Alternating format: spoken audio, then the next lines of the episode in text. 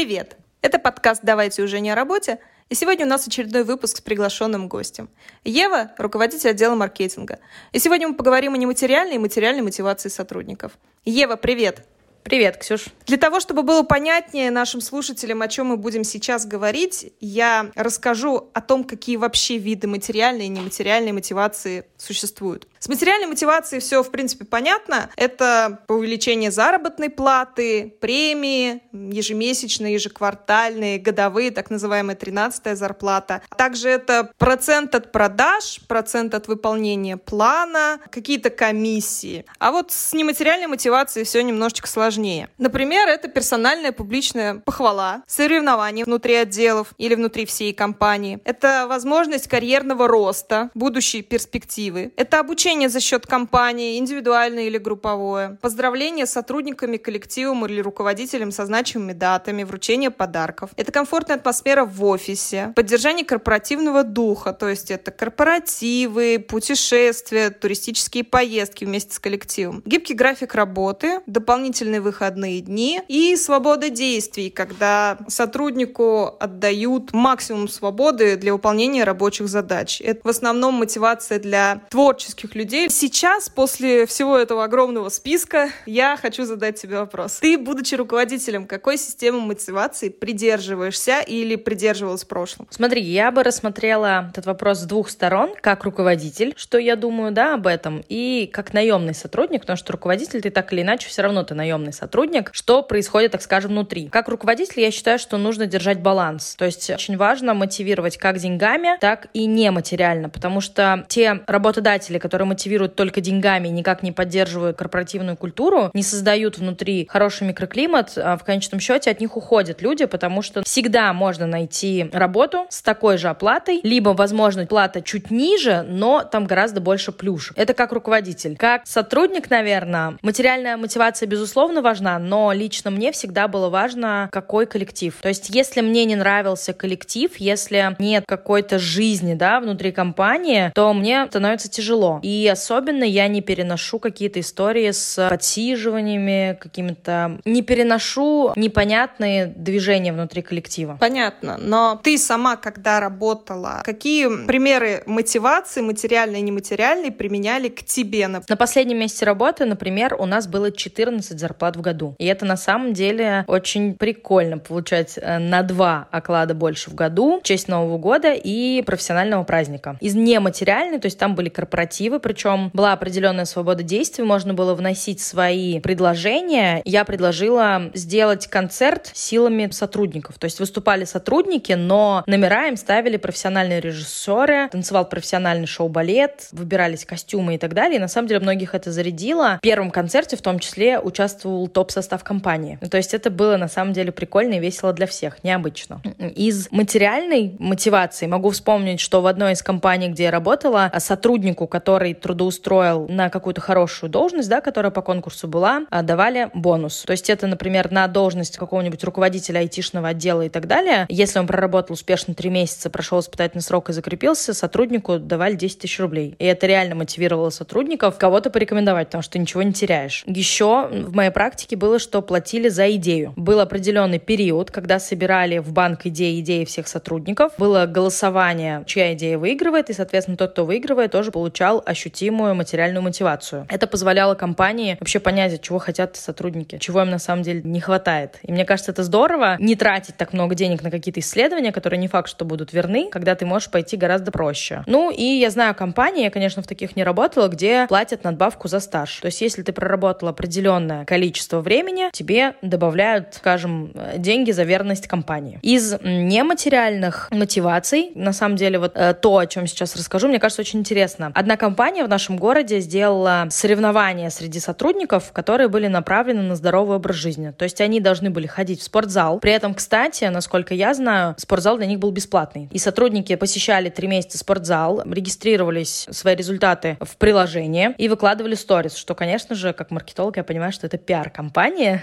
Компания убила несколько зайцев. Во-первых, они оздоровили своих сотрудников, то есть сотрудники боролись с килограммами, с лишним весом, укрепляли здоровье. В финал э, проходило определенное количество сотрудников, которые потом участвовали в розыгрыше, который уже был рандомный. То есть тут получается, что каждый сотрудник на самом деле имел шанс, если он регулярно ходил в спортзал. Еще с этим я не сталкивалась, но достаточно интересно, мне кажется, тема геймификации. Сейчас она набирает обороты, и есть компании, которые с помощью IT-технологий делают программы, в которых считаются каждое полезное действие сотрудника, например, совершил звонок, сделал продажу, э, закрыл на встречу и так далее. И за это даются баллы, которые потом можно тратить на что-то ощутимое. Там, например, купить мерч э, в своей компании, либо потратить их на выходной. Вот когда ты рассказывал, я вспомнила, что у меня в моей трудовой карьере тоже были практически такие же примеры. Я работала в компании. На то время, пока я в ней работала, было очень много моментов, так скажем, смешанной мотивации, материальной и нематериальной. Например, как ты говорила, у нас тоже давали бонус за сотрудника, которого ты привел и который проработал три месяца, то есть прошел испытательный срок. У нас там, например, был конкурс. Тебе нужно было написать сочинение о себе в этой компании, то есть как ты пришел в эту компанию. Там было несколько призов. Причем приз выдали сразу. Собирали где-то неделю эти сочинения. У нас топ-менеджеры компании эти сочинения оценивали. И я заняла второе место.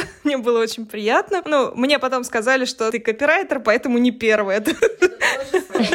Это было жестоко. Это было прикольно, был азарт. Мы потом это использовали. У нас была группа по рекрутингу ВКонтакте. Мы туда выкладывали эти истории, чтобы привлечь э, новых сотрудников и рассказать о себе в таком ключе. Второй момент был перед Новым годом. Был конкурс фотографий. Был квест, пять заданий. Вроде как фотка себя со звездой, фотка возле елки, фотка, где ты маленький, еще какая-то фотка, где ты там еще какой-то, и фото на фоне логотипа нашей компании. Все эти фотографии в качестве слайд-шоу показали на новогоднем корпоративе. Там же тоже вручили премию первым трем местам. И было забавно то, что мы эти фотки смотрели, и как бы там давали премии за креативность. Это было очень интересно. Мне кажется, на самом деле сложно придумать какое-то очень креативное фото с логотипом. Если солнышко в ладошке как бы уже явно будет не креативным, то тут, наверное, нужно было попотеть, чтобы там, выиграть. Там было креативно. Я помню один сотрудник, где фото с елкой, все фотографировались, ну, как бы зеленой елочкой, а у него было фото с певицей елкой. Он открыл ее фотографию, и там просто сфоткался на фоне монитора, где певица елка. А где фото со звездой, он открыл также фото нашего генерального директора и сфотографировался на фоне с ним. Но это было действительно смешно и забавно, и новогодняя атмосфера была. Он хорош, скажу да, я так. а еще у нас в качестве нематериальной мотивации перед Новым годом у нас сотрудник по своей инициативе принес костюм Деда Мороза, но согласовал это все потом с директором, оделся в костюм, взял мешок, в мешке у него были конфеты, он ходил по сотрудникам, просил их рассказать стишок, и за рассказанный стишок дарил конфетку. Ну, здорово, на самом деле можно так окунуться в детство. То есть, на самом деле, взрослые — это подросшие дети, и никуда это не девается, и это хорошая встряска, когда ты в постоянной череде дел, тебя вытаскивают как раз-таки из этого состояния и дают немножечко разгрузиться. Да, я согласна с тобой. Это действительно было очень интересно и забавно, и очень поднимало настроение, особенно когда ты работаешь практически всегда в каком-то напряжении, в стрессе, особенно в отделе маркетинга. Мы да, этим это грешим. круглосуточный стресс. Да, это круглосуточный стресс, это постоянные авралы, и тут как бы вот что-то хорошенькое. Знаешь, я вспомнила еще, что когда я только-только стала руководителем, это был мой первый опыт, я, естественно, переживала, а как я буду, коллектив там и так далее. Руководителем я стала в 23 года, достаточно молодая была, и сотрудники в моем отделе были старше меня. Когда я столкнулась с тем, что атмосферка-то напряженная, потому что, ну, новый отдел, люди друг с другом особо не общались, я поняла, что надо всем подружиться. И я подумала, что бары — это отличное место, где мы подружимся. Я начала вытаскивать сотрудников в бары. Я понимала, что первое время как будто бы им не сильно хотелось, но руководителю, видимо, они не хотели перечить, а потом на самом деле все так здорово у нас сложилось, что сейчас я уже не работаю в этой компании, а мы дружим до сих пор. И вот эти вот посиделки помогли настроить климат в своем отделе. Я с мужем на работе познакомилась, мы с соседними столами сидели. Если, например, говорить, какая для меня материальная, нематериальная мотивация важна, скажу, что, например, мне сейчас платят премию на моем месте работы, хорошую. Каждый раз, когда я ее получаю, это меня мотивирует ее как бы отработать. Ну, то есть я понимаю, что мне ее как бы платят за то, что я уже сделала, но для меня я это воспринимаю лично, как будто бы это аванс. Я хочу повторения, и это мотивирует меня делать еще лучше и стараться. Когда, ну, я когда работала за оклад, ну, как бы ты стараешься, но не совсем. Но недостаточно. Ну, ты, да, ну, ну ты все равно эти деньги получишь. Одну и ту же сумму из месяца в месяц получаешь. А тут каждый раз лотерея, потому что сумма разная. И ты сидишь, думаешь, а какая в этом месяце будет? Очень интересно. А побью ли я рекорд? Ну, знаешь, вот в тему вот этого могу сказать, что я как руководитель еще считаю, что материальная демотивация, то есть именно когда у человека каждый месяц есть какая-то премия, и если ее режут, либо бывает, что человек скосячил первый раз, я никогда не депримирую. Потому что я считаю, что э, если ты срезал сотруднику деньги, он получил меньше, чем рассчитывал, да, условно, то мотивация-то у него не добавится на самом деле работать. Тут надо разговаривать разговаривать, обсуждать. Но понятно, если это происходит из раза в раз, и человек не мотивируется, то, наверное, ну да, стоит э, его депримировать. И это, на самом деле, тоже очень важно. Молодые руководители часто сталкиваются с тем, что вместо того, чтобы поговорить, они быстренько машут шашкой и такие, вот я сейчас лишу его премии, он заработает. Да, да, и он сразу задумается, но по факту единственное, о чем начинает человек в такой ситуации думать, он начинает думать о том, где ему эти недостающие деньги заработать. Согласна, на сто процентов. Например, ну что касается похвалы. Может быть, это я такой нарцисс, нарцисс, конечно, но мне приятно, просто приятно, когда меня хвалят. Мне приятно даже, когда меня не то что публично, меня в личке хвалят. Мне просто говорят, что я молодец, и я готова стать молодцом на 500% от этого. О, я на самом деле точно такая же, и при этом, кстати, я не стесняюсь об этом говорить на собеседовании. И когда меня спрашивают, а что тебе важно, я прям так и говорю, я человек тщеславный, мне очень важно, чтобы меня похвалили, и чтобы меня заметили и сказали, Ева, вот классно, здорово, и даже если мне очевидно, что я молодец на самом деле, деле. Мне важно это услышать из а, уст руководителя. Это дает тебе мотивации и топливо а, сделать еще больше, лучше. Это как ну, на соревнованиях, когда ты стоишь на пьедестале, тебе уже не хочется спуститься на ступеньку ниже, и ты будешь изо всех сил стараться, чтобы оказаться снова там. Это такой своеобразный наркотик на работе, я бы сказала. Ну, ты знаешь, вот мой руководитель меня сейчас услышал. Он понял, что ему надо почаще мне говорить, что я гениальный редактор, и тогда все будет хорошо. Руководитель Ксюши, пожалуйста, пожалуйста, обязательно скажи ей, как только прослушаешь выпуск, что она гениальный редактор. Ой, спасибо большое. Я, я надеюсь, он мне это скажет.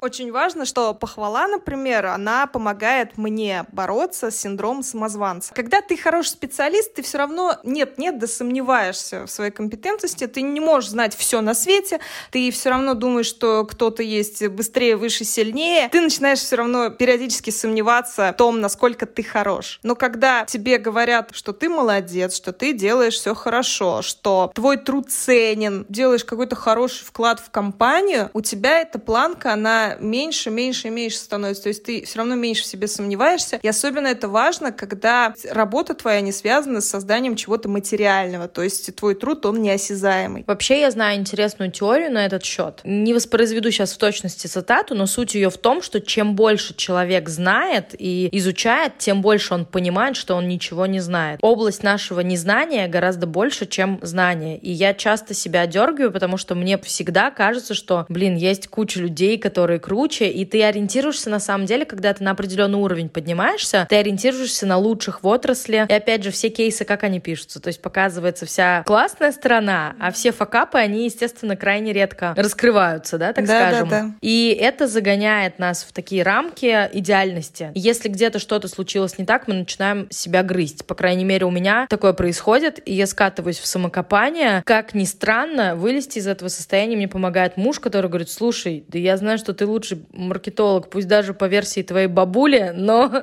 но ты лучший маркетолог. Это мотивирует, потому что когда охватывает сотрудника синдром самозванца, он начинает сомневаться, и иногда компании это очень дорого может стоить. Вот еще к одному моменту для меня классная мотивация — это дополнительные выходные дни. Иногда действительно бывает так, что ты не то чтобы выгорел, уволил, но вот как-то заканчивается запал. Особенно, когда труд творчеством связан, замылился глаз, устал, не прет, нет вдохновения. У меня у бывшей коллеги на работе есть пример. Дополнительный выходной день раз в месяц может взять любой сотрудник отдела. Он называется Днем вдохновения. Ты можешь предупредить руководителя, что в такой-то день тебя не будет на работе, но важно в этот день проваляться в кровати, объедаясь чипсами или пиццей. Важно куда-то сходить, сделать что-то полезное для себя, чем-то вдохновиться, например, посетить музей или выставку, или погулять по какому-то красивому месту. Естественно, сделать небольшой отчет, как ты вдохновлялся. Ну, это на самом деле здорово, и мне кажется, что так руководитель может даже больше узнать о своем сотруднике, найти какие-то общие точки соприкосновения, потому что иногда сотрудники скрытные, да, либо не считают нужным делиться, то есть для них это будничная информация, для тебя это что-то необычное. Мне кажется, что это может помочь наладить мосты, найти точки соприкосновения там в отделе и, может быть, даже какие-то общие активности сделать. То есть если вдруг руководитель видит, что человек вдохновляется тем, что ходит в качалку и так далее, или ходит там на футбол, ну попробуйте внутри компании собрать футбольную команду. Возможно, что это круто замотивирует сотрудников. Еще один момент. Это не только совместные посиделки и корпоративы, да? Я работаю удаленно. Моя основная компания находится в другом городе, а сотрудники у нас тоже разбросаны по городам. Командировка — это не то, что вот надо ехать и работать. Командировка для нас — это праздник, потому что мы собираемся, мы можем куда-то сходить, ходить на квиз, посетить квест, а, прогуляться просто, обсудить кучу всяких моментов, потому что живое общение, ну, ничто не заменит. Даже вот поздравления с праздниками, с днями рождения, когда ты сидишь дома, а тебе там за полторы тысячи километров кто-то заказал цветы, в твою дверь звонит курьер, а тебе звонят в этот момент и говорят «Привет, с днем рождения, ну что там, наш подарок приехал?» Это очень круто. Это очень круто подстегивает, то, что тебя не забывать, несмотря на то, что тебя просто годами не видят в лицо, только твой голос слышит в телефонной трубке. Это очень круто заряжает. Но даже когда я работала в офисе, вот я знаю, что многие люди говорят, что я там, ой, я не люблю эти посиделки с тортиком на кухне, ой, мне с этими людьми, что там, зачем, они мне не нравятся. Я считаю как? Если ты в коллективе работаешь, он тебе не нравится, это не твой коллектив, тебе в нем работать не надо. А сидеть именно, отсидеть 8 часов и убегать домой, не общаясь с коллегами ни о чем никогда, не ходить на корпоративы, это немножечко не здраво, именно с моей точки зрения. Почему? Потому что ты каждый день 5-2 проводишь с этими людьми, ты с родственниками осознанно столько времени не проводишь за всю жизнь, сколько ты со своими коллегами проводишь, особенно если ты на этом месте сидишь, ну то есть устоявшийся коллектив,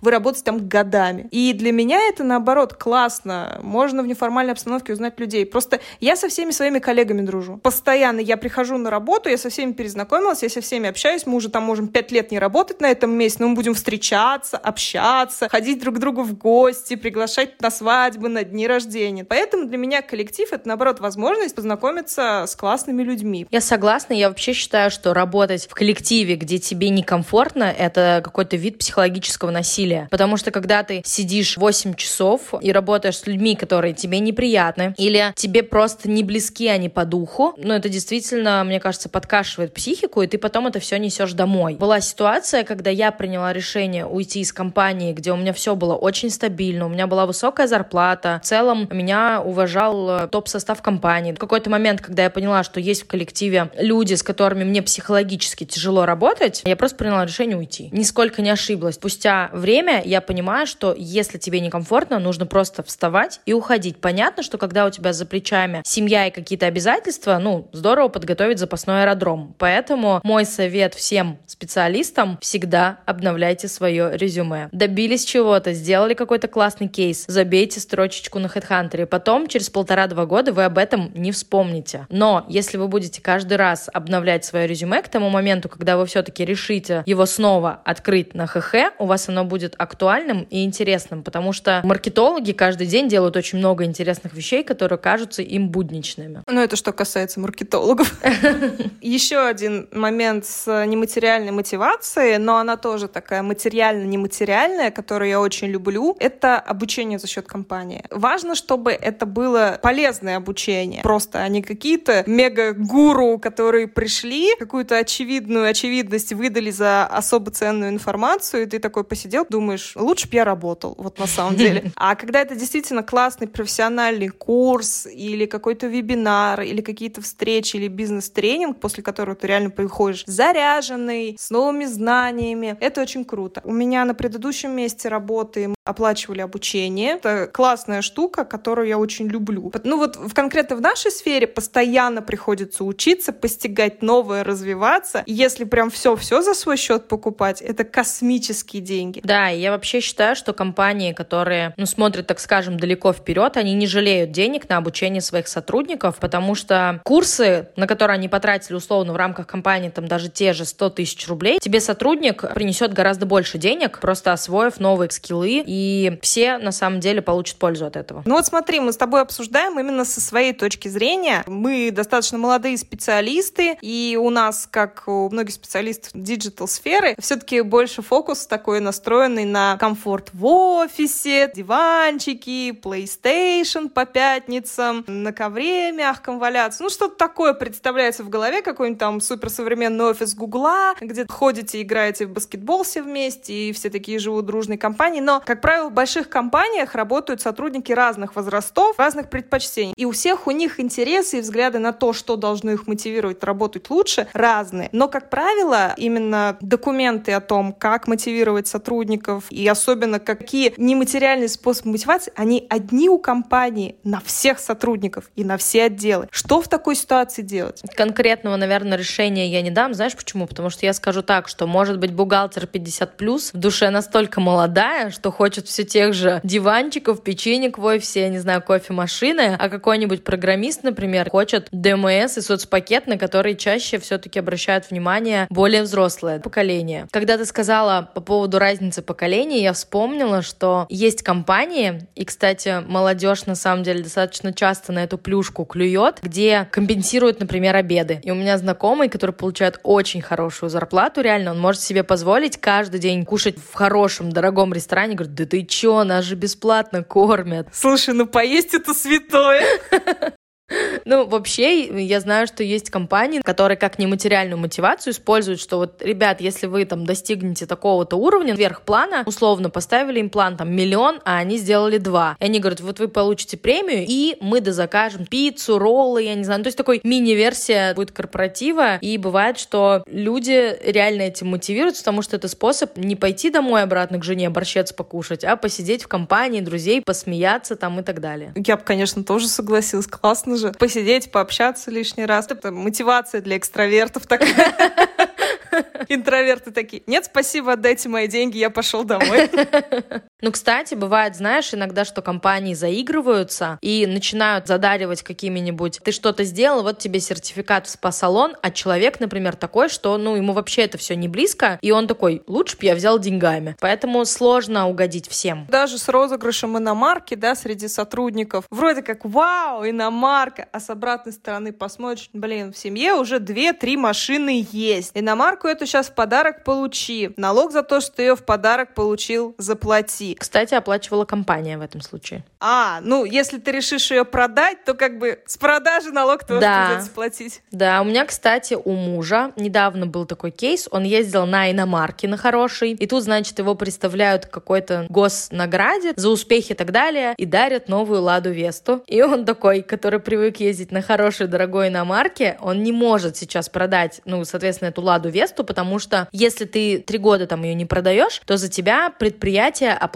налог. Он, получается, благополучно продает свою иномарку, пересаживается на Весту, потому что если он оставит свою иномарку, что та, что та машины будут стареть, и как бы он тоже потеряет. И это такой вынужденный подарок получился, когда он за зарубежного комфортного автомобиля пересел на тоже автомобиль в хорошей комплектации, но российский автопром есть все-таки российский автопром. И непонятно, радоваться тебе или плакать такому подарку. По-моему, в текущей ситуации это очень хорошо, потому что ну, на нее хотя бы можно будет купить запчасти. Ну, возможно. Но вообще, дорогостоящие подарки, с одной стороны, да, это круто, особенно если ты автомобилист и так далее. А что делать, если вдруг ты такой участвовал в этом конкурсе, три месяца топил жир активненько в спортзале, работал, и ты такой выиграл машину, например, а у тебя нет даже прав, условно, а ты попадаешь все равно на налог. Если даже ты ее эксплуатируешь, у тебя доп. затраты в виде ГСМ, запчастей и так далее, а ты, может, до этого вообще на автобусе или на такси ездил, на каршеринге, возможно. Придется учиться.